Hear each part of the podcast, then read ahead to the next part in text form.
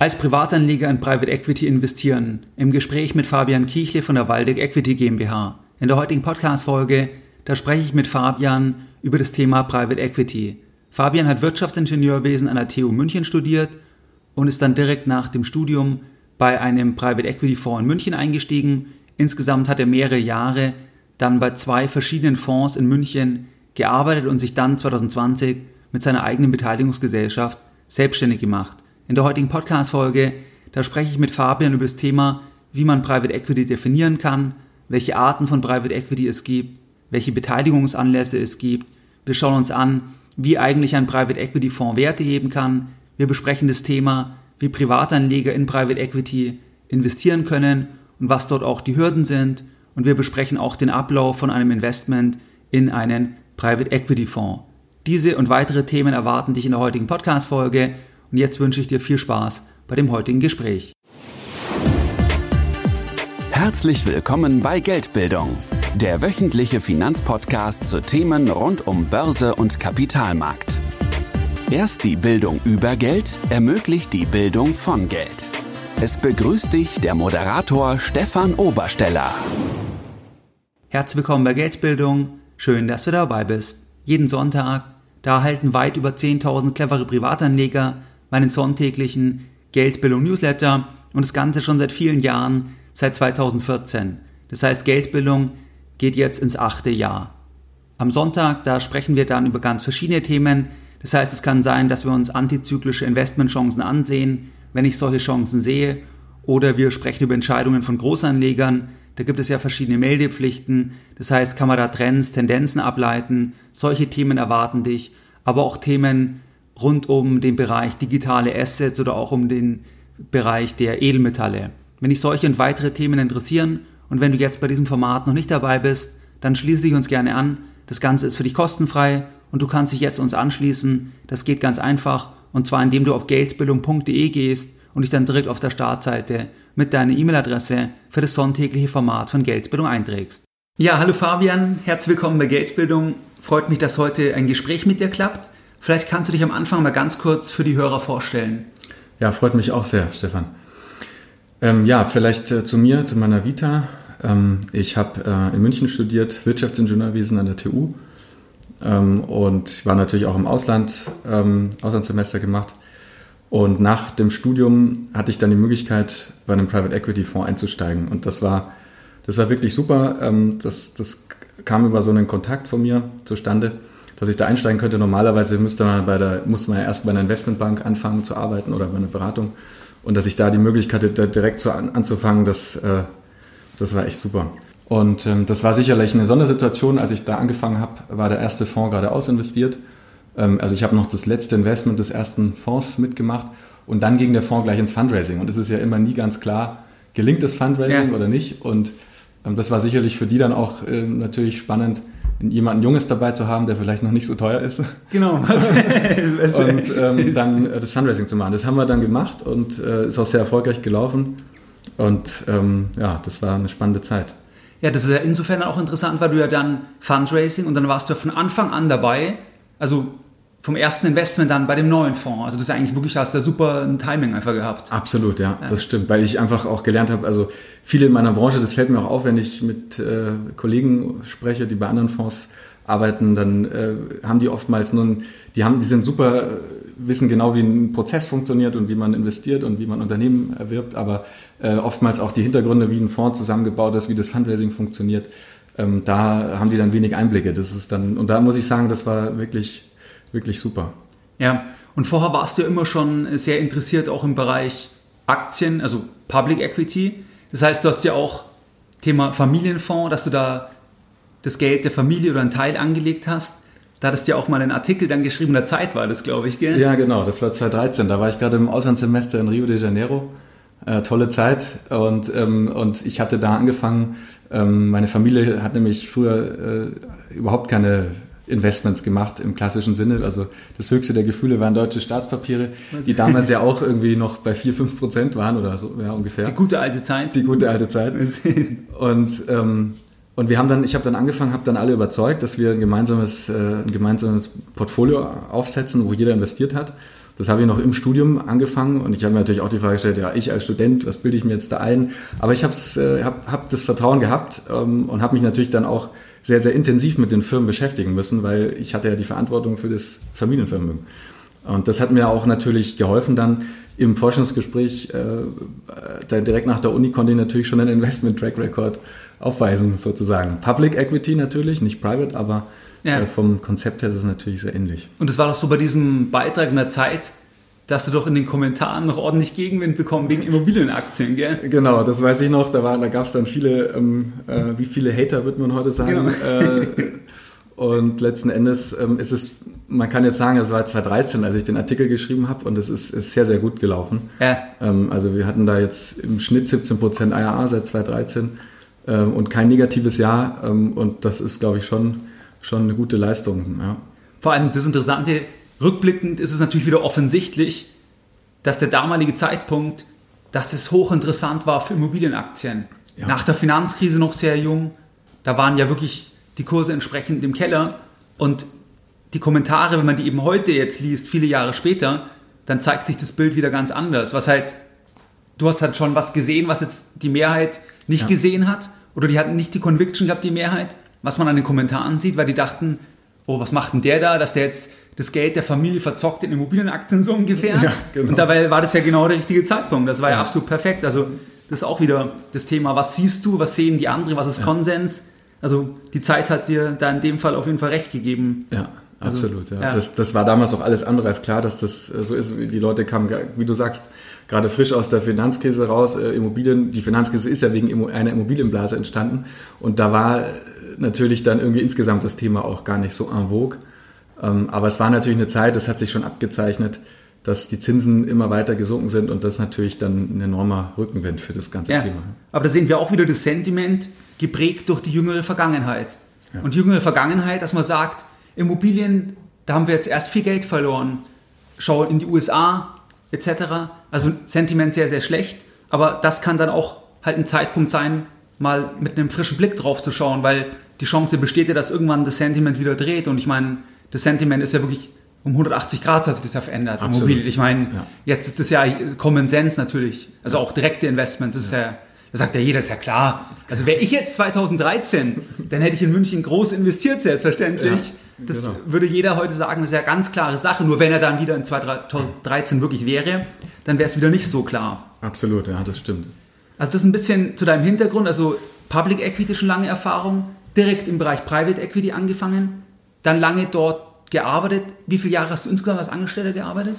Also ich habe insgesamt äh, bei Fonds sieben Jahre gearbeitet, ähm, also aufgeteilt auf zwei äh, Fonds. Ich hatte dann, also ich hatte eine super Zeit beim ersten Fonds, ähm, wollte da auch gar nicht raus, aber ich hatte natürlich dann eine super Gelegenheit, bei einem anderen Fonds einzusteigen. Wird natürlich dann auch immer sehr gut bezahlt, wenn man wechselt, ja. was ich natürlich auch wahrgenommen habe. Und das Hauptziel war für mich auch nochmal eine ganz andere Investmentrichtung kennenzulernen. Es Private Equity ist ja jetzt ein Oberbegriff für sehr viele Themen, aber es gibt ja sehr, sehr viele Unterkategorien, ob es jetzt äh, Richtung Wachstumsinvestitionen geht oder Richtung äh, Buyouts klassisch oder Restrukturierung. Da gibt es ja sehr viele ähm, äh, Unterbereiche und ähm, da hatte ich dann nochmal die Chance, bei einem anderen Fonds einzusteigen. Ähm, entsprechend höheres Level, das habe ich dann auch nochmal äh, einige Jahre gemacht und sehr, sehr viel mitgenommen und dann ähm, hatte ich einen ganz interessanten Fall, ein kleines Unternehmen, was dann der Fonds, wo ich gearbeitet hatte, nicht machen wollte. Und das habe ich dann zum Anlass genommen, um mich mit meiner eigenen Beteiligungsgesellschaft dann auch selbstständig zu machen. Und wann hast du dich jetzt selbstständig gemacht mit deiner eigenen Beteiligungsgesellschaft?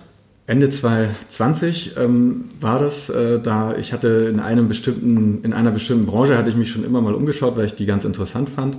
Und dann hatte ich dort auch einen Unternehmer kennengelernt, der sein Unternehmen veräußern wollte. Und ähm, dann, ähm, ja, ganz klassisch habe ich dann erstmal überlegt, wer könnte dort mit investieren.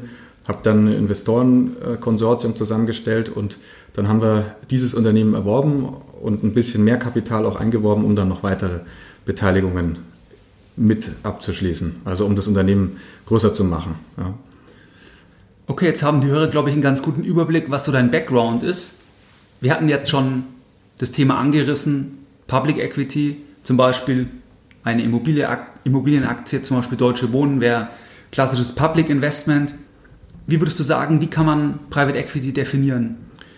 Ich würde sagen, Private Equity ähm, ist die Beteiligung, der Erwerb von äh, privat gehaltenen Immobilien, äh, privat gehaltenen Unternehmensanteilen, also zum Beispiel GmbH-Anteile, die nicht an der Börse gehandelt werden oder auch AG-Anteile, die nicht an der Börse gehandelt werden. Also alles, was nicht an der Börse gehandelt wird, ist für mich äh, Private Equity. Ja. Das heißt, jeder, der eigentlich eine eigene Firma hat, zum Beispiel eine GmbH, der ist am Ende des Tages ja auch in Private Equity investiert, ja. in der weiten Definition, auch wenn er es selbst vielleicht so klassischerweise nicht sieht. Aber im Endeffekt ist es ja so privat gehaltenes Eigenkapital.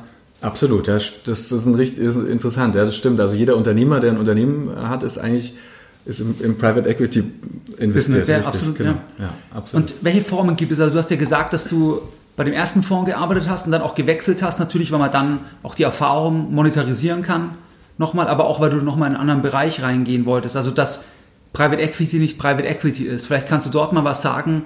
Was gibt es da für Unterschiede? Also ist es so wie im Public-Markt, wo du ja zum Beispiel nach Größe hast, nach Länder, da hast du nach Branchen, dann gibt es ja noch, was weiß ich, nach, nach der Volatilität, da gibt es ja verschiedene Kategorisierungen dann. Wie würdest du sagen, kann man Private Equity ähm, kategorisieren? Also welche großen Bereiche gibt es dort? Ja, also ich glaube, man müsste mal so drauf schauen und sagen, also ein Private Equity Fonds, dort wo ich gearbeitet habe und das, was ich jetzt auch mache, das ist letzten Endes eine Dienstleistung. Und jeder Dienstleister, der eine Dienstleistung erbringt, also nämlich die für Investoren erwirbt er Anteile, privat gehaltene Unternehmensanteile. Ähm, und jeder Dienstleister versucht sich natürlich so ein bestimmtes Segment sich zu spezialisieren. Und deswegen gibt es ähm, in dem Bereich Private Equity Fonds gibt es natürlich eine sehr große Bandbreite an einzelnen Spezialisierungen. Die einen Fonds spezialisieren sich ganz stark auf Wachstumskapital, auf Unternehmen, die stark wachsen. Die anderen investieren sich, äh, fokussieren sich auf Unternehmen, die in Deutschland oder in Österreich sitzen. Die anderen sagen, wir machen Europa. Also da gibt es sozusagen geografisch, größentechnisch auch, ja, das ist natürlich ein großer Unterscheidungsmerkmal. Ähm, hängt auch von der Fondsgröße ab. Wenn ich jetzt natürlich einen Fonds investieren möchte, der ähm, 5 Milliarden groß ist, dann muss ich natürlich ganz andere Unternehmen mir anschauen, als wenn ich jetzt insgesamt einen Fonds habe von 100 Millionen. Da kann ich natürlich, dann muss ich mich auf kleinere Unternehmen fokussieren. Ähm, das sind so die, die Unterscheidungsthemen. Und ähm, beim ersten Fonds, wo ich gearbeitet habe, da waren wir sehr stark fokussiert auf Unternehmen, die einen technologischen eine technologische Eigenentwicklung haben, ähm, die sozusagen auch ähm, eigene Patente entwickelt haben oder auch eine eigene Produktion haben. Beim zweiten Fonds war es ganz klassisch, ähm, mit was kann ich Geld verdienen, ähm, welche Unternehmen bringen einen guten Cashflow. Das, da waren wir ähm, opportunistischer. Und so hat jeder, jeder Fonds, jede Beteiligungsgesellschaft hat so sein, ihre Spezialität, auch natürlich bedingt durch die Erfahrung der Manager, die dort arbeiten, was sie interessant finden, wo sie sich gut auskennen. Ja, Okay. Und ähm, was würdest du sagen, wer kauft dann solche Firmenanteile? Das heißt, wer ist da typischerweise der Käufer? Ja. Also Käufer von Firmenanteilen könnte ja eigentlich jeder sein. Also du könntest jetzt äh, dir eine Firma kaufen oder wenn du irgendjemand kennst, der seine Firma verkaufen will, könntest du die natürlich erwerben. Ähm, oder du könntest dich mit mehreren Leuten zusammentun und äh, die Firma erwerben. Das würde man dann Clubdeal nennen. Ähm, es könnte auch sein, dass ein Mitarbeiter, ein leitender Mitarbeiter in der Firma merkt, oh, der Chef, äh, der Gründer, der möchte verkaufen oder der äh, will sich zur Ruhe setzen und die Kinder machen es nicht, dann kann er ja dieses Unternehmen übernehmen, wenn er es sich leisten kann. Ähm, das heißt also letzten Endes geht es immer darum, ähm, ja, Unternehmer zu kennen ähm, und mit denen zu sprechen und zu überlegen, gibt es eine Beteiligungssituation, einen Beteiligungsanlass und das kann natürlich sehr vielfältig sein. Ja. Genau, zum Beteiligungsanlass, da kommen wir ja gleich noch. Beziehungsweise vielleicht können wir das eigentlich gleich hier machen, das passt eigentlich gut, dann können wir uns nachher noch die Ziele ansehen. Das heißt, was gibt es für klassische Beteiligungsanlässe? Ich sag mal, einen hattest du schon angesprochen, natürlich das Thema Nachfolge. Das heißt, die Lebenszeit ist begrenzt. Irgendwann gibt es typischerweise eine Nachfolge. Natürlich gibt es auch solche Unternehmer, die die Nachfolge so regeln, und zwar mit dem letzten Atemzug, ja. dass sie dann von anderen geregelt wird. Aber im Idealfall ist es ja vorher geregelt, muss man ehrlicherweise sagen. Genau. Deswegen, was gibt es noch für andere anlassbezogene Punkte, warum es überhaupt eine Transaktion geben kann, abseits von Nachfolge? Es könnte zum Beispiel sein, dass ähm, ein Unternehmer sagt, er möchte stärker wachsen und er braucht für das Wachstum Kapital.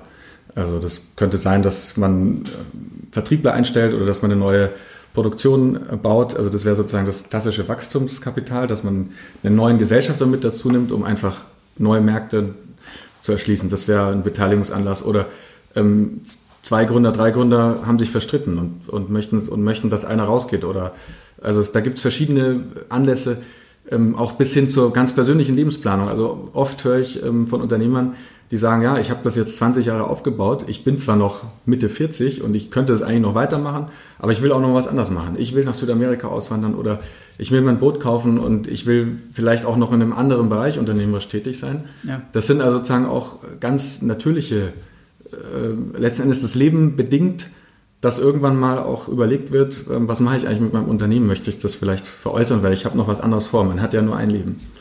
Genau, inwiefern würdest du sagen, dass es sehr wichtig ist, dass diese Gründe plausibel sind? Weil ansonsten könnte man ja sagen, warum verkauft jemand sein Unternehmen, respektive warum will jemand Unternehmensanteile abgeben? Weil wenn er selber in Zukunft noch sehr viel Wert sehen würde, dann, dann würde er daran festhalten wollen. Das heißt, es ist doch eigentlich sehr wichtig zu schauen, ist es plausibel, warum jemand verkaufen möchte. Ja, das stimmt, ja, das ist plausibel. Aber ich, ich finde es auch einen plausiblen Grund, wenn einer sagt, er er hat jetzt keine Lust mehr, möchte was anderes machen. Also ich denke, irgendwann ist auch, man, man sagt natürlich immer, wenn jetzt jemand kein, also das wird ja oft als nicht plausibler Grund dargestellt, dass man sagt, man hat jetzt keine Lust mehr, man will was anderes machen. Ähm, aber oftmals ist es ja so, der, auch der Unternehmer weiß ja letzten Endes, also außer er verschweigt einem was, das muss man natürlich in der Due Diligence auch rausfinden und das ist auch das Ziel, Ziel der Due Diligence, dass man dann ähm, sieht, ob dann auch alles so stimmt, was einem erzählt wurde und was man auch in den Unterlagen sehen kann.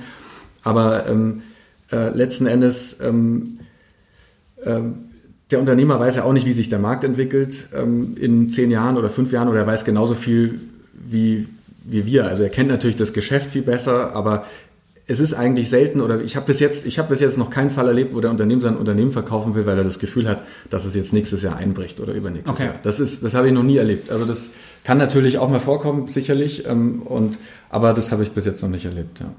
Okay. Also dann haben wir jetzt verschiedene Punkte, warum es überhaupt zur Transaktion kommen kann. Also sowas wie Nachfolge, persönliche Lebenszeit, Interessen, Krankheit, Streit. Mhm. Das können mögliche Gründe sein. Und was würdest du sagen, ist dann das Ziel von der, von der Transaktion? Weil du hast ja schon eingangs gesagt, dass natürlich Fonds sich auch fokussieren, je nachdem, wo auch die Expertise bei den Managern liegt, weil am Ende muss es ja auch irgendwie einen, einen Mehrwert geben. Also der Wert soll ja gesteigert werden, dass man irgendwann das für noch viel, viel mehr verkaufen kann. Ja. Das heißt, das kann ja auch bedingen, dass man operativ zum Beispiel Weichen stellt. Und die Weichen kann man ja tendenziell dann besser stellen, wenn man natürlich auch ein Verständnis vom Geschäftsmodell hat. Ja. Und was gibt es noch für Ziele? Also wie kann eigentlich da noch Wert entstehen? Ja. Das, das werde ich auch häufig gefragt. Also was macht ihr eigentlich? Also was ist so ein bisschen die Existenzberechtigung von uns? Ähm, äh, jetzt geht es an die Substanz. Jetzt geht's an die Substanz. ähm, und klar, äh, man muss immer, ich bin auch immer sehr kritisch mit mir und überlege mir, was ist jetzt mein Mehrwert für die Gesellschaft? Was ist mein Beitrag? Also ich glaube, ganz prinzipiell ist es so, wenn man einen neuen Gesellschafter dazu nimmt und ob das jetzt ein Fonds ist, der der Gesellschafter ist oder jetzt ein, eine Privatperson oder ein Clubdeal, was wir halt vorher gesprochen haben, die einzelnen Beteiligungsmöglichkeiten, ähm, ist eigentlich egal. Letzten Endes, ein neuer Gesellschafter bringt auch eine neue Sicht mit. Das ist schon mal was ganz Wichtiges. Also einen neuen Blickwinkel, er bringt ein neues Netzwerk mit, ähm, er hat vielleicht Kontakte zu möglichen Kunden oder er hat eine Idee, was er mal irgendwo gesehen hat, was man auch umsetzen könnte als neues Produkt. Das heißt, dieser neue Blickwinkel ist ein Thema. Dann auch neue Energie. Also es ist natürlich klar, wenn ich jetzt 65 bin und mein Unternehmen, also Beispiel Nachfolge 65, ich möchte mein Unternehmen übergeben und deswegen verkaufe ich. Mit 65, da bin ich natürlich auf einem anderen Energielevel. Also nicht alle, manche sind auch noch mit 65 äh, richtig äh, fit und ich, ich hoffe, dass wir das auch noch sind, genau. wenn wir 65 sind. Aber ähm, manche manche sind es dann nicht mehr oder sind einfach auch zufrieden und wollen gar nicht mehr wachsen und sind mit dem Geschäft, was sie machen, die wollen gar keine neuen Kunden. Also das kenne ich auch, dass man dann ein Unternehmen hat, was super aufgestellt ist, wo die sagen, es reicht, ja, wir wollen gar nicht weiter wachsen. Und das ist auch verständlich. Und ähm, das ist natürlich dann mit so einem Gesellschafterwechsel kommt natürlich dann mehr Schwung in die Sache rein. Ähm, neuer Blinkwinkel, mehr Schwung und äh, neue Ideen, neue Entwicklungsmöglichkeiten.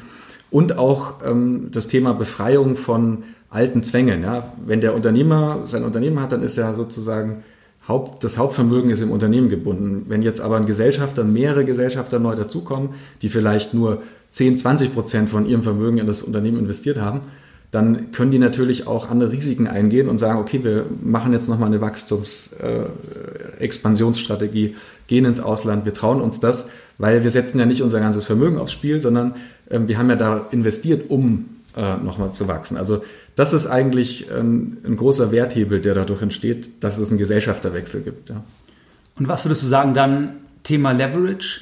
Also inwieweit kommt dann daraus auch eine Wertsteigerung, jetzt wenn man auf Fondsebene dann schaut?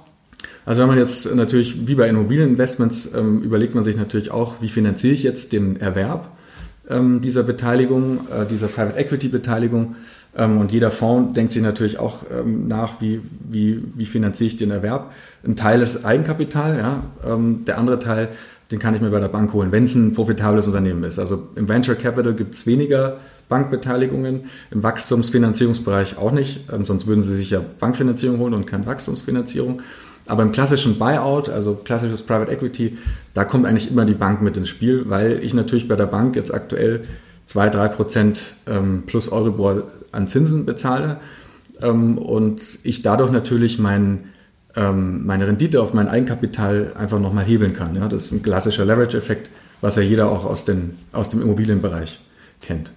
Kannst du da vielleicht mal was sagen, wie da die Verhältnisse sind? Also wie viel Kredit kann man bekommen mhm. bei einer profitablen Gesellschaft? Also ist es so wie bei Immobilien oder kann es noch stärker sein? Kann man noch mehr hebeln, so gesehen? Oder? Ja, also eigentlich ist es eher weniger, also ähm, deutlich, also eher, eher weniger. Ähm, wenn man jetzt mal aus den 80er Jahren, da gab es ja noch das, also diese ganzen, äh, die alten Stories aus den 80er Jahren, wo Private Equity gerade in Amerika so äh, angefangen hat, da haben die damals tatsächlich mit 5% Eigenkapital oder 10% Eigenkapital okay.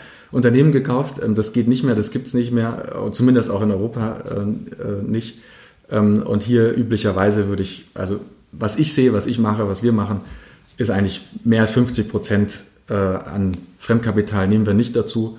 Kommt auch so ein bisschen natürlich auf, die, ähm, auf, das, auf das Unternehmen drauf an. Ist es jetzt ein wachsendes Unternehmen, ähm, dann ist es meistens so, dass man eher weniger Leverage dazu nimmt, weil dann auch der Wertzuwachs eher aus dem Wachstum kommt.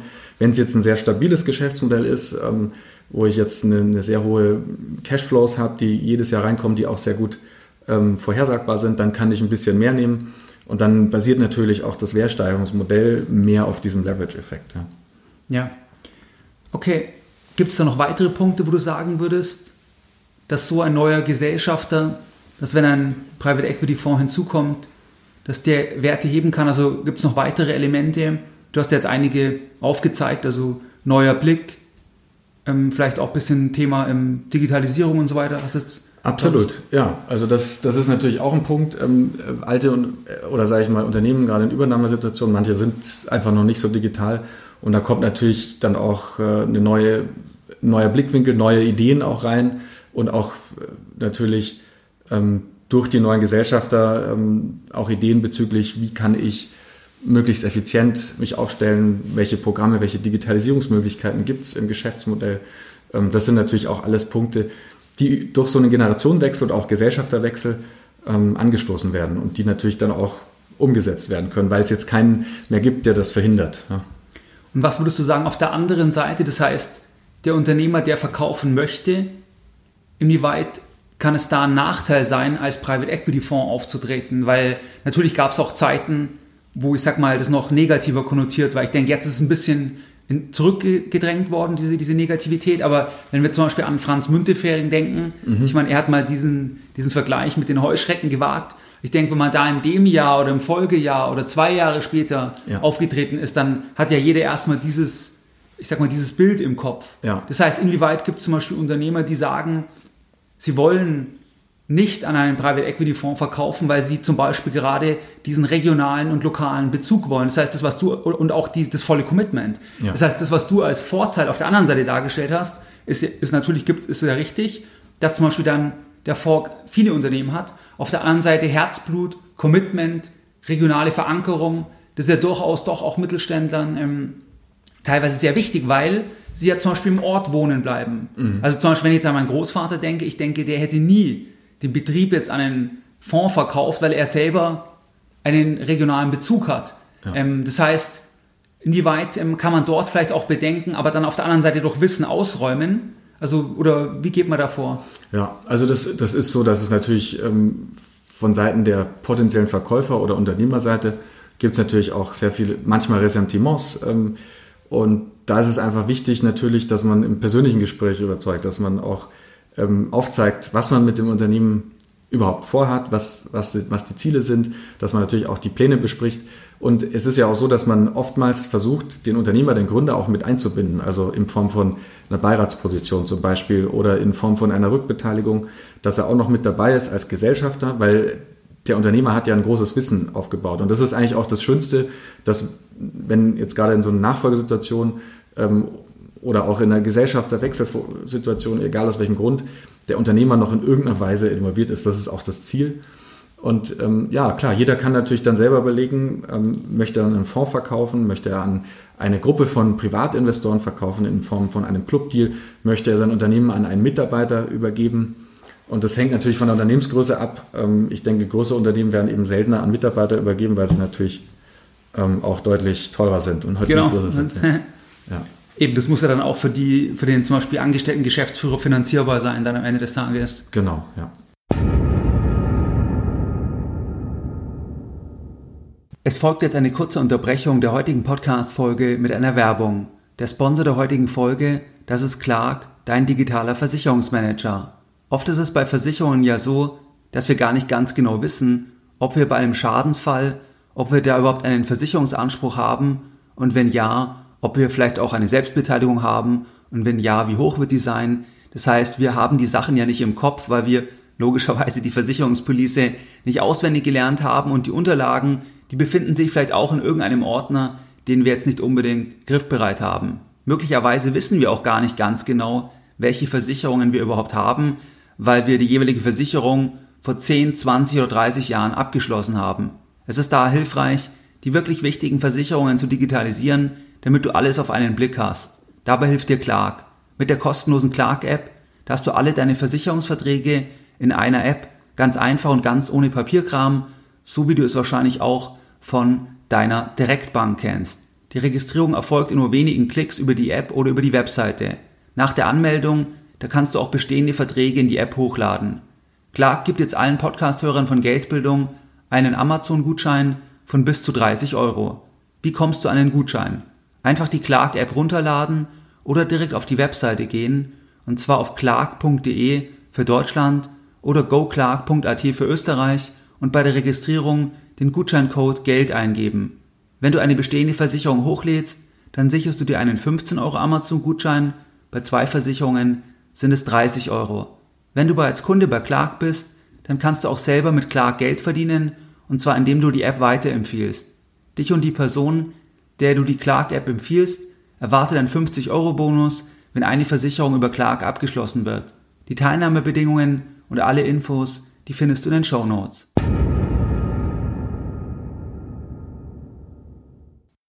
Okay, und wenn wir jetzt mal einen Schritt weitergehen, das heißt, was sind die verschiedenen Wege, wie man in Private Equity investieren kann? Das heißt, wir hatten ja schon eingangs definiert, dass am Ende privates Eigenkapital ist die Definition was dann also jedes Unternehmen schon mal ist. Aber angenommen, ein Hörer sagt jetzt, er will, er will jetzt spezifisch dort einfach selber tätig werden. Also da wäre ja eine Variante, die wir vielleicht jetzt mal besprechen können, sich selbst ein Unternehmen zu suchen.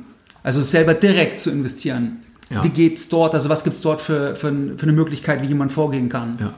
Es ist eine, eine gute Frage und es auch, wird mir auch häufig gestellt, also von Freunden, bekannten Unternehmern, äh, auch angestellten Freunden die sagen, hier, ähm, ich würde jetzt auch gerne mal in Private Equity investieren. Ähm, ist eine häufige Frage. Und ähm, also es gibt letzten Endes verschiedene Möglichkeiten. Die erste Möglichkeit, wie du gesagt hast, ist, ich, ich suche mir selber ein Unternehmen, was ich, wo ich investieren kann. da gibt es Unternehmensbörsen, ja, zum Beispiel die Deutsche Unternehmensbörse, so heißt die, glaube ich, vom Handelsblatt. Äh, und dann gibt es Next Change, das ist auch ein, eine Unternehmensbörse, wo Unternehmen angeboten werden. Das sind eher kleinere Unternehmen, ähm, dann kann ich natürlich mit einem M&A-Makler sprechen und ihn anfragen, wenn du mal was hast äh, in meiner Größenordnung, was ich suche, dann schick mir mal was. Also das wäre sozusagen M&A-Makler ist gleich Investmentbanker. Ähm, und ähm, das ist eine Möglichkeit. Das ist natürlich nicht für jedermann, weil man braucht schon hohes Spezialwissen. Also zum einen, wie bewerte ich überhaupt ein Unternehmen? Das, das, wie, was muss ich mir alles anschauen? Ähm, dann wie, wie, wie stemme ich die Finanzierung? Also welche Banken machen sowas überhaupt? Ähm, Habe ich da Ansprechpartner? Das sind natürlich alles Sachen, Know-how für die Due Diligence, Know-how für die Vertragsverhandlung. Ähm, das heißt, ich könnte natürlich auch sagen, ich suche mir äh, Freunde, die das können und mach's mit denen zusammen in so einem Clubdeal, was wir schon besprochen hatten. Oder ähm, als Privatinvestor könnte ich natürlich auch in einen Fonds investieren. Ähm, jetzt sind klassische Fonds natürlich so, dass sie hohe, hohe, sehr hohe Mindesttickets haben. Also ich würde mal sagen, ähm, von weiß nicht, eine Million Mindestticket bis, wenn du natürlich bei KKA beim großen Fonds dabei bist, musst du natürlich dann eher 100 Millionen investieren genau. in einen Fonds. Ähm, das wird ohne Klumpenrisiko schwierig. Klumpenrisiko schwierig. genau, das ist dann eher für die gro großen äh, ähm, äh, Pensionskassen und äh, Versicherungen und so weiter. Ähm, und äh, als Privatanleger, was ich natürlich auch machen könnte, wäre ähm, äh, in ähm, börsengelistete Private Equity Fonds zu investieren. Das würde auch funktionieren. Ähm, oder was ich auch machen könnte, wäre in einen Dachfonds zu investieren. Ja. Vielleicht können wir noch mal ganz an Anfang gehen. Also können wir die anderen Punkte durchgehen. Aber ich glaube, wenn wir noch mal an Anfang gehen, also selber ein Unternehmen suchen und erwerben. Am Ende bei Immobilien ist natürlich das Produkt sehr standardisiert. Das heißt, es ist natürlich wesentlich einfacher zu erfassen und zu begreifen, was kann ich bezahlen, was darf ich maximal bezahlen, dass es sinnvoll ist. Das ist ja viel standardisierter. Man könnte ja auch sagen, eine Immobilie ist ja auch eine Firma mit einem Kunden, dem Mieter, aber es ist halt viel einfacher zu bewerten. Das heißt, du würdest jetzt sagen, für jemand, der interessiert ist, der auch sehr unternehmerisch zum Beispiel denkt, es müsste ja dann schon bei einer Firma ein Bereich sein, wo man irgendwo auch Expertise hat, wo man es dann beurteilen kann, oder? Weil sonst kann ich ja nicht wissen, was kann ich zum Beispiel für, was weiß ich, einen Kfz-Großhandel bezahlen. Also wenn ich da jetzt noch nie in dem Bereich tätig war, dann werde ich ja nicht wissen, welche Multiples, was sind Fallstricke, ja. wo können Sachen versteckt sein. Also ist es wahrscheinlich, schon so eine Voraussetzung auch sein, oder? Wenn, dass, man, dass man auch Branchenexpertise dann hat. Ja, also Branchenexpertise hilft natürlich. Die kann ich mir natürlich auch einkaufen oder beziehungsweise über Bekannte auch einholen.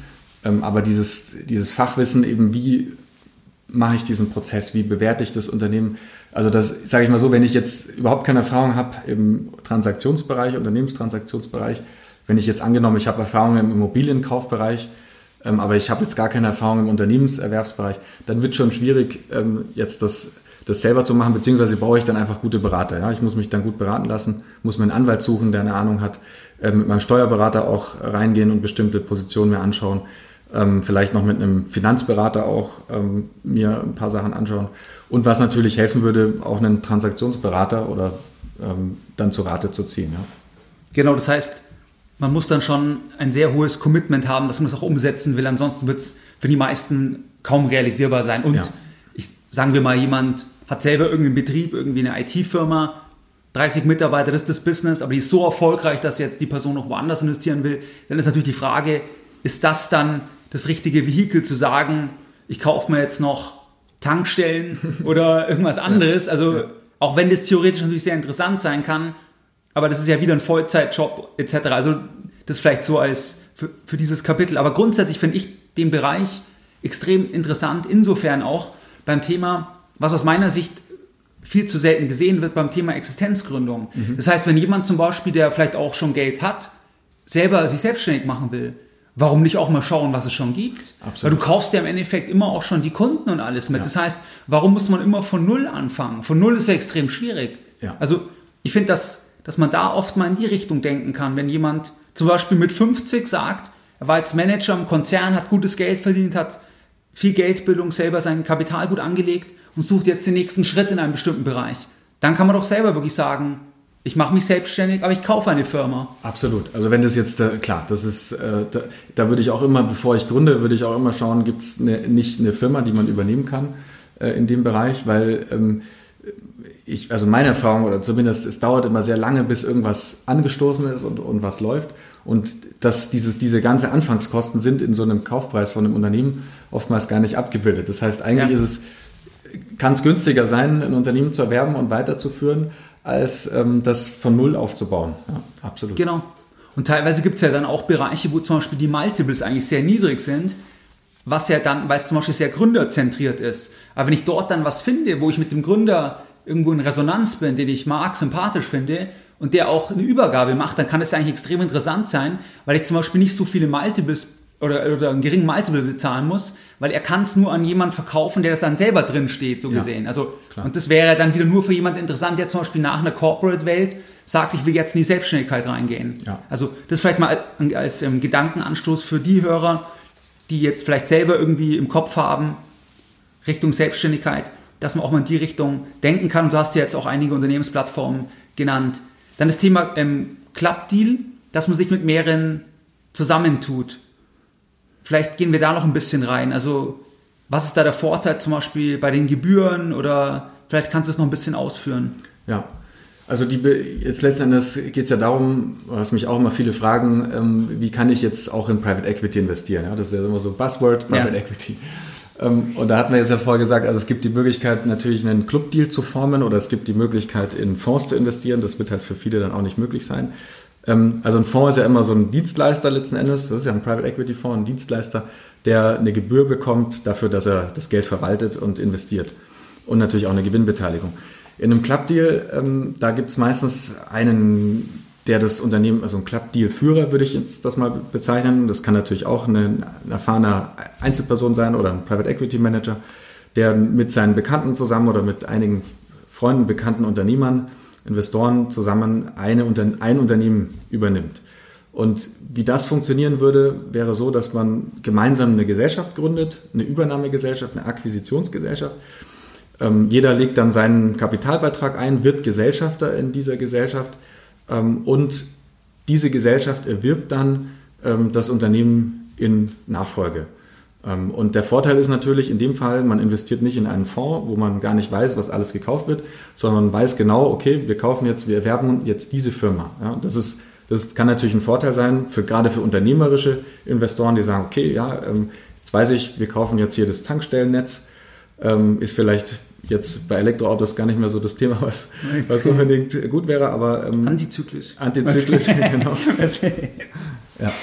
Okay, äh, gut, es wäre halt insofern interessant, wenn jetzt, ähm, also wenn jemand selber sagt, er hat ein Unternehmen, was er kaufen möchte, aber es fehlt das Kapital, dann wäre ja eigentlich genau das die Idee, dass er zum Beispiel schon ein bisschen Kapital hat, aber vor allem auch die Expertise und dann halt von anderen das noch bündelt. Und dann ist man ja so gesehen sein eigener kleiner Private Equity Fonds, nur ohne die ganze genau. Strukturthematik ja. halt dann. Es ist, es ist, genau, es ist, ist jetzt kein eigener, genau, das, also, es ist sozusagen eine Beteiligungsgesellschaft, um eine Firma zu erwerben.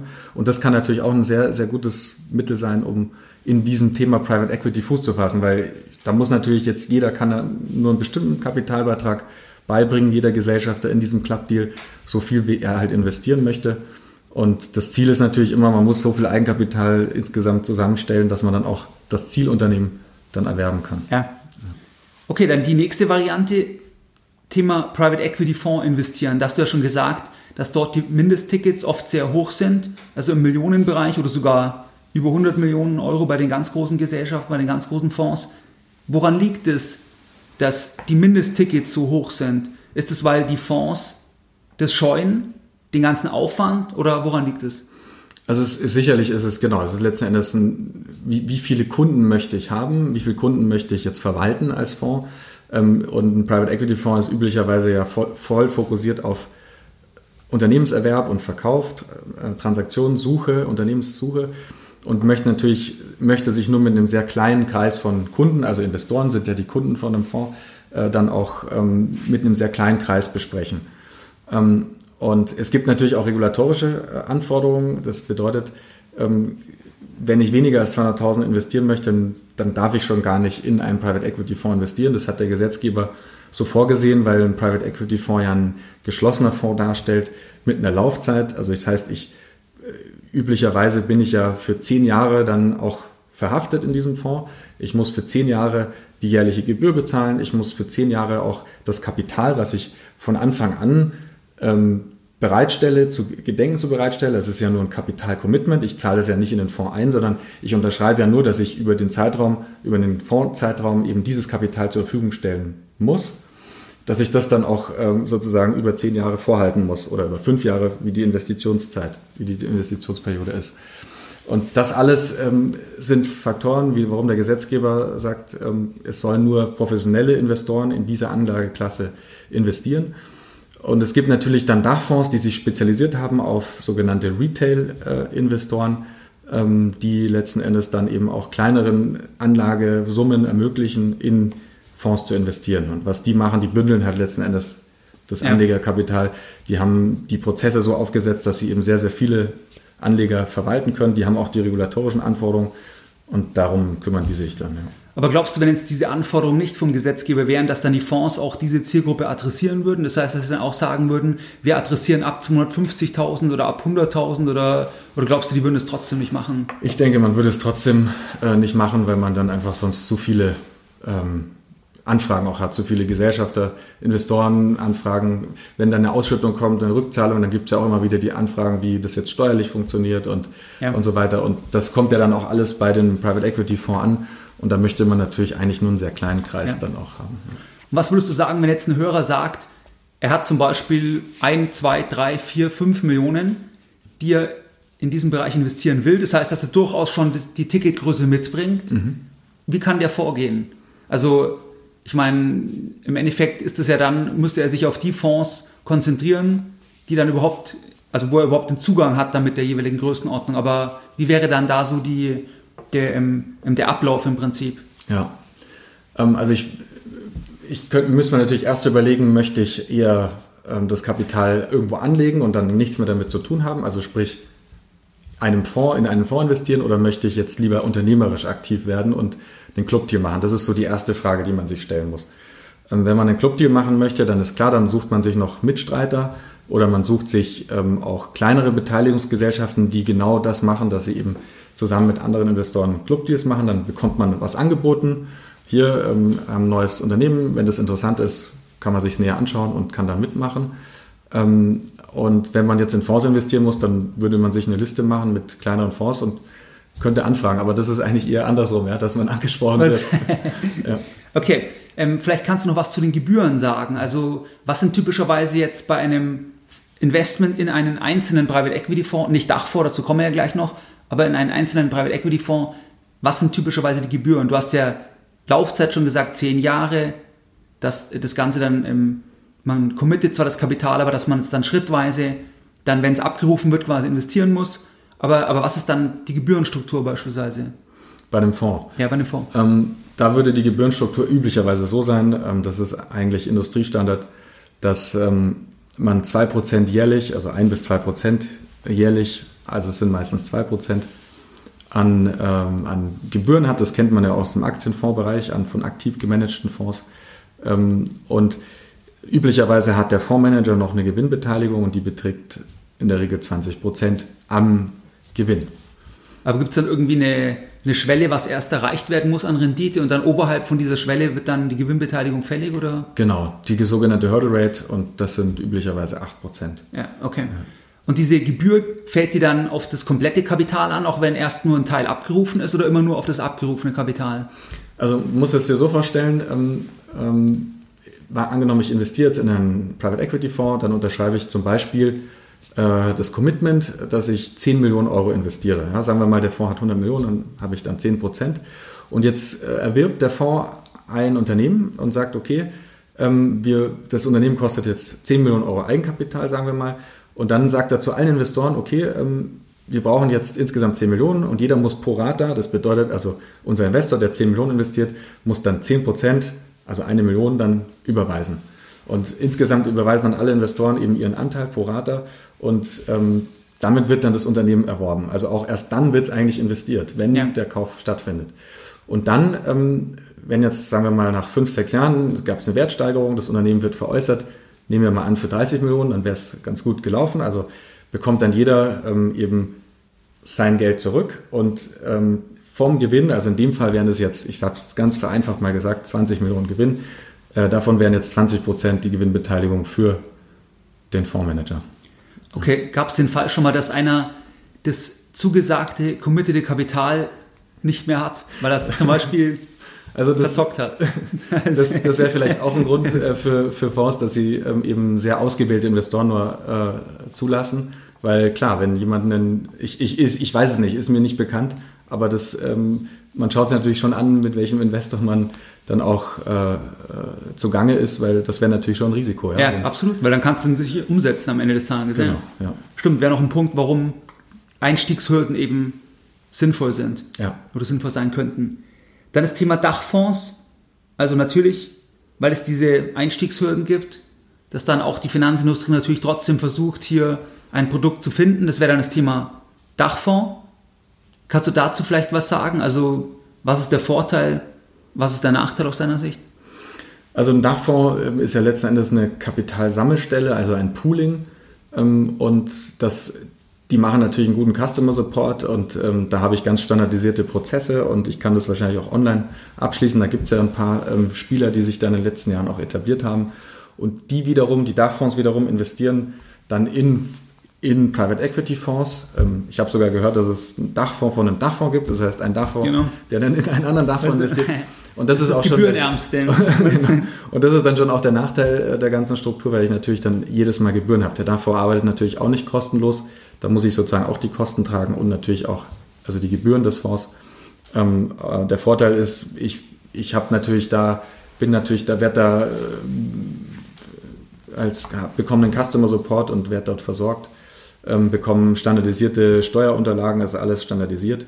Aber der Nachteil ist natürlich halt, ich bin sehr weit weg, ähm, bin überhaupt nicht involviert, ähm, ist eine reine Kapitalanlage ähm, und äh, muss mich aber umsonst auch nichts kümmern. Ja. ja. Okay, dann hatten wir natürlich noch, das hattest du ja auch schon gesagt, Thema Aktien. Also es gibt natürlich auch Private Equity Gesellschaften, die börsennotiert sind. Dann könnte man natürlich auch noch über ETFs investieren, weil da gibt es auch Indizes, wo dann börsennotierte Private Equity Gesellschaften enthalten sind. Das heißt, das wäre dann auch noch eine Variante, ist natürlich dann ein Public Investment, aber das dahinterliegende ist dann eigentlich die Geschichte, in die man investieren will, könnte man vielleicht vergleichen mit einer börsennotierten Immobiliengesellschaft. Ja. Ist ja auch kein direktes Immobilieninvestment, aber das Business ist Immobilien. Ja. Ähm, das wäre ja auch dann noch eine, eine separate ähm, Geschichte. Vielleicht kannst du noch was zum Ablauf sagen, wenn man jetzt direkt in einen Private Equity Fonds investiert. Das heißt, wie ist typischerweise der, der Ablauf? Ähm, typischerweise wäre es so, ähm, also ähm, dass man, also der Fonds macht Fundraising, also was ich damals, wie ich es damals auch ähm, äh, bei meinem ersten Arbeitgeber äh, mitgemacht habe. Ähm, das heißt, man überlegt sich natürlich eine Grundstruktur, was möchte man einsammeln, für welches Ziel, man definiert eine Strategie für den Fonds und man definiert die Terms, also was wir gesagt hatten, äh, die Gebührenstruktur. und dann ist es so, dass der Fonds dann oftmals mit einem Placement Agent, also ein spezialisierter Berater, der Investoren kennt, mit dem geht man dann los und spricht Investoren an, die man noch nicht kennt. Man spricht natürlich auch Investoren selber an, die man schon kennt ähm, und stellt ihnen das Konzept vor. Und wenn die dann sagen, ja, das ist spannend, wir wollen 4% unseres verwaltetes Vermögen in deutsche Small Cap Unternehmen allokieren, und ihr bekommt davon einen kleinen Teil, dann ähm, sagen wir prinzipiell gibt es dann irgendwann mal die Richtung, okay, wir sind dabei oder nicht. Und ähm, wenn dann, ähm, äh, also der Fonds bekommt, also der, der potenzielle Investor bekommt natürlich Unterlagen, also alle möglichen von Unterlagen. Erstmal natürlich eine Präsentation, dann ein Private Placement Memorandum. Ähm, und ähm, wenn er sich dann entscheidet und sagt, okay, ähm, er möchte einen bestimmten Betrag investieren, dann ähm, geht es natürlich in die Ausarbeitung noch, äh, also ein, ein, sogenanntes Limited Partner Agreement, ähm, das er dann unterschreibt, also die Gesellschaftervereinbarung der Gesellschafter des Fonds, also der Investoren des Fonds, ähm, und eine Beitrittserklärung, Subscription Certificate, das er unterschreibt. Und letztlich muss der Investor dann auch bei einem, äh, bei einem Private Equity Fonds Investment auch zum Notar gehen, nämlich einmal ähm, um eine Handelsregistervollmacht zu unterschreiben, weil der Fonds also die, ein Fonds ist typischerweise in Deutschland, also die deutsche Struktur ist eine GmbH und Co. KG und die Investoren von einem Fonds, ähm, egal ob es jetzt eine Privatperson ist oder ein, äh, ein Dachfonds oder ein, eine Versicherung, die werden Kommanditisten in dieser GmbH und Co. KG. Und ähm, damit der Fonds, also der General Partner oder Komplementär der GmbH und Co. KG, dann auch ähm, agieren kann, ähm, unterschreibt jeder äh, Investor dann noch ein, ähm, beim Notar eine Handelsregistervollmacht. Und dieses äh, Vertragskonvolut, und dann ist erstmal noch gar kein Geld geflossen, weil er hat auch noch nichts investiert, aber ja. er hat sozusagen ein Kapitalcommitment äh, unterzeichnet. Und wenn dann das First Closing, also üblicherweise hat man zwei Closing-Schritte, einmal das First Closing, das ist sozusagen, wenn man sich jetzt vornimmt, man raised 150 Millionen zum Beispiel, dann setzt man das First Closing zum Beispiel bei 70 Millionen. Das heißt, sobald die 70 Millionen voll sind, könnte zum Beispiel nach einem halben, dreiviertel Jahr Fundraising sein. Ab dann könnte man die ersten Investments machen. Das steht dann auch in diesem Limited Partner Agreement drin. Und ähm, dann geht der Fonds los und sucht Unternehmen, beziehungsweise macht er das auch schon vorher. Ähm, und dann äh, könnte das erste Investment auch umgesetzt werden. Aber bei einem klassischen Private Equity Fonds, ähm, da, da hat ja der, der direkt investiert, der hat ja keine, der hat ja keine Garantie, in was es investiert wird. Also vielleicht branchenspezifisch oder von der, von der Richtung, aber nicht unternehmensspezifisch. Oder weil ja erst im Nachgang dann eigentlich das Target gesucht wird. Oder vielleicht maximal parallel, aber es ist ja noch nicht da. Oder es, gibt es auch den Fall, dass es quasi schon da ist. Also dass es irgendwie eine Vereinbarung schon gibt zum Kauf. Man sagt nur parallel, wir müssen es hier noch schließen, dass wir dann diese Vereinbarung realisieren können, dass wir dann dein Unternehmen kaufen, oder? Ja. Also üblicherweise ähm, ist ein Fonds, also jetzt ein klassischer Fonds, es wäre ein Blind Pool, was man sagt. Das heißt, der Investor weiß eigentlich nicht, was dort genau erworben wird, sondern der Fondsmanager committet sich auf eine bestimmte Strategie. Ja. Also zum Beispiel, ähm, wir investieren in Technologiefirmen, Small Cap in Deutschland. Oder wir äh, es gibt auch Branchen, aber es, man sieht eher eigentlich Größenordnung, dass man sich definiert auf eine bestimmte Geografie und auf eine bestimmte Größenordnung. Ähm, und es gibt natürlich dann auch Fonds, die in bestimmte Branchen investieren, aber das sieht man dann eigentlich selten. Und daran muss sich der Fondsmanager natürlich auch halten. Ähm, aber abseits davon ähm, ist es dann auch wieder eine Vereinbarung mit den Investoren. Da gibt es unterschiedlichste Ausprägungen. Manchmal gibt es den Fall, dass die Investoren noch Teil des Investmentkomitees sind. Das mhm. heißt, dass sie dann auch mitentscheiden können bei den Einzelinvestments. Aber oftmals, meistens der Regelfall ist es so, dass sie dann überhaupt gar nicht mehr mitentscheiden können, sondern dass einfach dann der Capital Call kommt, also der Abruf, hallo, wir haben jetzt äh, ein Unternehmen, wir, wir werden ein Unternehmen kaufen, bitte überweise deinen vereinbarten Betrag von X äh, auf folgendes Konto. Ja, und dann, ja. Also da ist ja eigentlich dann der Schritt von dem, der das Geld investiert, dass er am Ende dem jeweiligen Management halt vertrauen muss, zutrauen muss, dass genau. das Kapital halt erfolgreich allokiert wird, weil ja. alles weitere entscheiden ja die, also liegt nicht mehr in der Hand dann von dem, der es gibt. Genau. Und ähm, deswegen ist da dann der Vertrauensvorschuss sehr groß und auch weil es ja dann für zehn Jahre dann am Ende gleich ist, ja. Genau, ja. Okay, interessant. Und was würdest du jetzt sagen, was sind deine, was sind, was sind, ähm, wenn man das mal vergleicht jetzt, Private Equity im Vergleich zu Public Equity, was würdest du sagen, was sind dort Vorteile im Bereich Private Equity? Ja, also ist eine gute Frage, ähm, ähm, weil man muss sich da auch ein bisschen messen natürlich. Insgesamt ist man ja im Investmentgeschäft tätig. Also die, die Vorteile sind, dass man natürlich sehr proaktiv agieren kann ähm, und wenn man es gut macht, dann wird man mit Private Equity, mit dem Private Equity Ansatz auch deutlich höhere Renditen erzielen als äh, am Public Market Bereich. Und die Gründe sind, ähm, ich kann proaktiv agieren, ich kann ähm, ähm, auch aktiv den Verkaufsprozess äh, einleiten ähm, und äh, überhaupt kann ich auch die, die Kapitalstruktur aktiv gestalten. Wenn ich jetzt im Public investiere, dann weiß ich ja gar nicht, ähm, macht das, zahlt das, fährt das Management eine Null-Leverage-Strategie, sie nehmen gar keine Schulden auf, dann hat das natürlich extremen Einfluss auf den Return eines Aktionärs oder nimmt das Management viel ähm, auf, das kann ich nicht beeinflussen. Ähm, und ähm, üblicherweise ist es ja so, bei, einem, bei, einer, äh, bei einer AG, die an der Börse gehandelt wird, gibt es einen Aufsichtsrat, der wird zwar von den Aktionären gewählt, aber so wirklich haben die Aktionäre, äh, wenn es jetzt viele Aktionäre sind, ja eigentlich gar, kein, gar keinen Einfluss. Ja. Ja. Und ähm, äh, die, der, die Geschäftsführung bei einer AG hat ja auch vielleicht ganz andere Ziele, ähm, das sind ja auch Angestellte oftmals, die sind vielleicht Aktionäre, aber sind ja auch Angestellte. Und bei einem Private Equity Fonds, da ist es ja so, dass der, der Fondsmanager, der hat ganz klar das Ziel, natürlich ähm, äh, eine, eine, sehr gute Rendite für seine Investoren zu ähm, ermöglichen und natürlich auch für sich selber dann eine Gewinnbeteiligung zu erwirtschaften. Und das Management, das in einem, äh, einem Unternehmen auch eingesetzt wird, das Nachfolgemanagement zum Beispiel, wenn es in der Nachfolge wäre, das wird auch ganz klar beteiligt, das wird immer beteiligt, dass Interessensgleichheit besteht zwischen dem Private Equity Fondsmanager, dem Manager des operativen Geschäfts und dem Investor. Und das sind also ganz klare Werthebel. Und ich kann natürlich auch als, äh, als Private Equity Fondsinvestor ähm, ganz klar ähm, die Strategie ausrichten, nachdem, wie ich weiß, das Unternehmen sich ähm, in, in, Zukunft also erfolgreich entwickelt. Es gibt weniger politische äh, Themen, ähm, wie jetzt an der Börse, in, in, der AG, bei einem Aufsichtsrat und in der Geschäftsführung.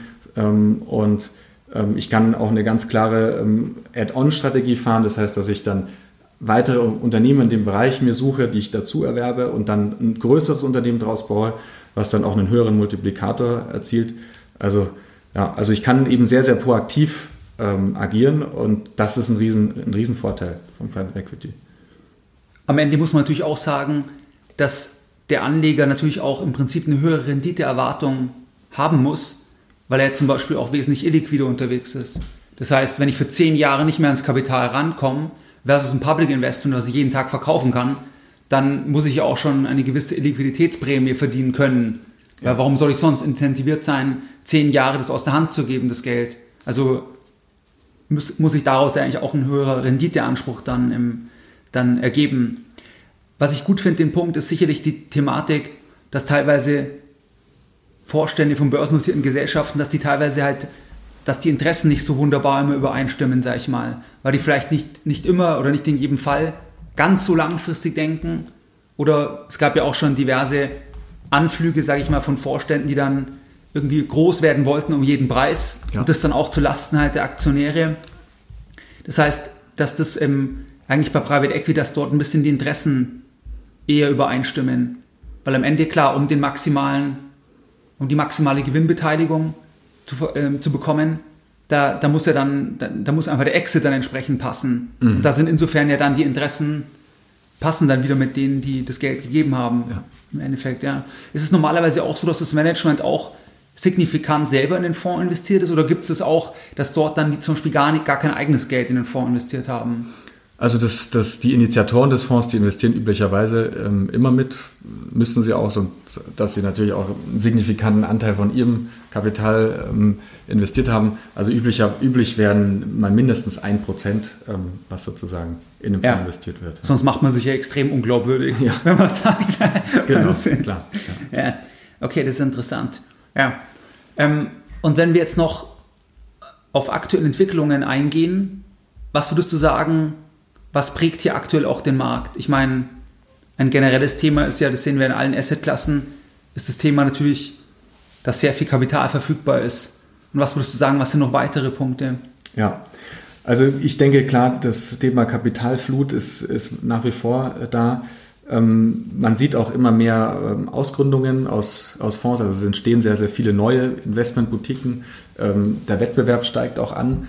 Ähm, und das alte Modell, ähm, ich warte jetzt auf, auf einen Unternehmer, der auf mich zukommt und sagt, ich möchte mein Unternehmen verkaufen, das, das alte Modell, was vielleicht noch in den 2000er oder 90er Jahren gefahren wird, oder auch als ich angefangen habe, da, da war es auch noch so, dass man eigentlich ja, auf einen auf einen Prozess gewartet hat. Ich glaube, das, das, das, das ist nicht mehr so erfolgreich, sondern man muss wirklich in der heutigen Zeit sehr, sehr proaktiv sich überlegen, welche Branchen sind interessant, auch direkt Ansprachen machen als, als Investor, auch mal fragen, weil dadurch entstehen einfach auch ähm, Möglichkeiten, Opportunitäten. Zum einen lerne ich den Markt besser kennen, zum anderen ähm, äh, lerne ich auch Unternehmer kennen, die vielleicht sich dann doch überzeugen lassen, einen äh, Investor mit aufzunehmen. Also der, der Wettbewerb um gute Unternehmen ist sicherlich angestiegen in den letzten Jahren. Ja, ja vielleicht können wir da noch äh, drauf eingehen. Thema, wenn man ein Unternehmen einem Fonds vorstellt. Das heißt, am Ende ist es ja wie in allen anderen Bereichen, was weiß ich, ein Profifußballer, die Makler im Endeffekt, die die Fußballer vermarkeln, so gesehen, oder im Immobilienbereich die Immobilien, wer die besten Immobilien hat, ähm, also wer da, wer den Zugang zu den, zu den, zu den Eigentümern hat, hat natürlich da gewonnen in so einer Stadt wie München beispielsweise. Und das haben wir in allen Bereichen, die Makler. Und da ist es ja auch das Thema der Firmenmakler. Und ich meine, der Engpass ist ja ganz klar auch bei den Targets am Ende des Tages. Absolut. Das heißt, jemand, der eine extrem erfolgreiche Firma hat und sagt, ich will was anderes machen, der hat ja nicht ein Problem, einen Käufer zu finden, sag ich mal. Ja. Weil, weil es ja genügend Kapital auch gibt. Und jetzt das Thema Börsenmakler, vielleicht kannst du da, also, oder Makler von Firmen besser gesagt, ähm, vielleicht kannst du da noch was dazu sagen. Was sind denn dort eigentlich auch zum Beispiel die, die, die Provisionsmöglichkeiten mhm. oder ja, wie, oder wie oft auch zum Beispiel ein Fonds mit Makler, mit einem Makler zusammenarbeitet, obwohl ja auch dort dann entsprechend viel bezahlt wird. Oder vielleicht kannst du das ein bisschen ausführen. Ja, also ich meine, aus der Sicht jetzt des Unternehmers, wer sagt, ich habe jetzt ein Unternehmen aufgebaut und ich möchte jetzt ähm, einen guten Käufer finden, ähm, da glaube ich, würde es sich immer anbieten, ähm, einen Berater zur Rate zu ziehen. Da gibt es natürlich einen typischen Mittelstandsberater oder Makler, Unternehmensmakler, die Investoren kennen, die auch äh, mal eine gute Einschätzung geben können, wie viel das Unternehmen das eigene überhaupt wert ist. Unternehmer haben ja oft auch, kann, kann ich gut verstehen, da hat man natürlich auch einen emotionalen, man sieht auch einen emotionalen Wert. Ja. Gibt es auch bei Hauseigentümern, die ihr eigenes Haus veräußern, ein Haus einen emotionalen Wert auch haben. Ähm, das ist immer sehr, sehr gut, mit einem Berater zusammenzuarbeiten, der dann auch mal eine anonyme Voransprache machen kann und sagen kann, hallo, lieber Fonds, äh, hättet ihr Interesse an diesem Unternehmen, das sind die Zahlen, Eckdaten und so weiter, der dann auch den ganzen Prozess begleitet und strukturiert. Also so würde ich jetzt als, als, als Unternehmenseigentümer würde ich, würde ich so vorgehen. Ich könnte natürlich auch ähm, überlegen, ähm, direkt mir auszusuchen, wer für mich in Frage kommt, wenn ich bestimmte Anforderungen habe, wenn ich jemanden, wenn ich jemanden kenne, ja, das kann natürlich auch machen. Und ähm, insgesamt ist es so, also so ein, so ein Börsenmakler wie, wie ein Immobilien, nicht Börsenmakler, sondern Unternehmensmakler, genau. wie, wie ein Unternehmensmakler, wie ein äh, Immobilienmakler auch, bekommt halt eine bestimmte Provision und ähm, es ist, da es natürlich beratungsintensiver ist, er genau. muss das Unternehmen erstmal, er muss die Zahlen erstmal aufbereiten, er muss äh, ein Exposé erstellen, das deutlich aufwendiger ist als wie bei einer Immobilie, bekommt er üblicherweise auch eine Vergütung über die Laufzeit ähm, des Vertrages. Also wenn man zum Beispiel sagt, man möchte jetzt sein Unternehmen verkaufen, dann würde man einen, eine Investmentbank oder einen, einen Unternehmensmakler engagieren und der würde dann eine bestimmte Summe pro Monat äh, bekommen, ähm, sogenannter Retainer. Und wenn dann das Unternehmen auch erfolgreich veräußert wird oder Unternehmensanteile erfolgreich veräußert werden, würde der auch einen kleinen Prozentsatz, wie bei Immobilien letzten Endes auch, dann am Unternehmenswert ähm, erhalten als Erfolgsprovision. Ja, perfekt. Ich würde fast sagen, dass wir jetzt schon Richtung Ende tendieren. Hast du irgendwie noch Aspekte oder andere Punkte, die du jetzt mit den Hörern teilen möchtest? Ansonsten denke ich, haben wir heute über sehr, sehr viel gesprochen. Und beziehungsweise, wenn vielleicht jetzt ein Hörer sagt, er will mehr über dich erfahren oder du bist sicherlich auf LinkedIn, denke ich, das ist wahrscheinlich eine gute Möglichkeit, oder? Absolut. Also ich bin äh, gerne offen, wenn es irgendwelche Fragen gibt, Rückfragen zum Thema Private Equity, ähm, äh, freue ich mich immer auf mal kleine Einblicke zu geben. Ähm, und ähm, man kann mich gut erreichen bei LinkedIn, ja. Absolut. Okay, LinkedIn ist wahrscheinlich die beste Adresse dann, ja. ja. Okay, weil sonst würde ich sagen, ja, mir hat sehr viel Spaß gemacht. Vielen Dank fürs Gespräch. Ja, danke dir, Stefan. Hat mir auch sehr viel Spaß gemacht. Mehr Informationen zu Themen rund um Börse und Kapitalmarkt findest du unter www.geldbildung.de. Und immer daran denken, Bildung hat die beste Rendite.